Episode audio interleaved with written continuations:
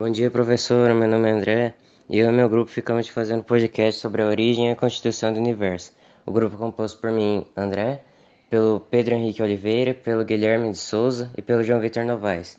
Agora o Pedro Henrique vai falar um pouco mais sobre a origem do universo. Oi, meu nome é Pedro Henrique e eu vou falar sobre a origem do universo. Hoje em dia, a explosão científica mais aceita é a teoria da grande explosão Big Bang. Essa teoria apoia-se à teoria da relatividade, as quais demonstra que o universo não é estático e se encontra em constante expansão. Essa teoria foi anunciada em 1948. Segundo essa teoria, matéria e energia estavam concentradas em um único ponto de densidade e sofreu uma violenta explosão, dando a origem de tudo que conhecemos hoje. Bom, o Pedro falou sobre a origem do universo. Agora o João Vitor Novaes vai falar um pouco sobre a constituição do universo, sua composição e alguns aspectos bem importantes. Obrigado.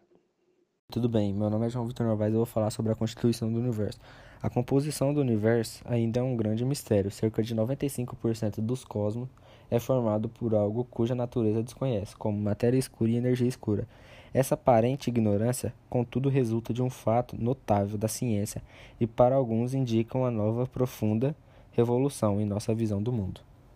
Bom, esse foi nosso podcast sobre a origem e constituição do universo, apresentado por Guilherme de Souza Rodrigues, Pedro Henrique, João Vitor Novaes e André Locatelli.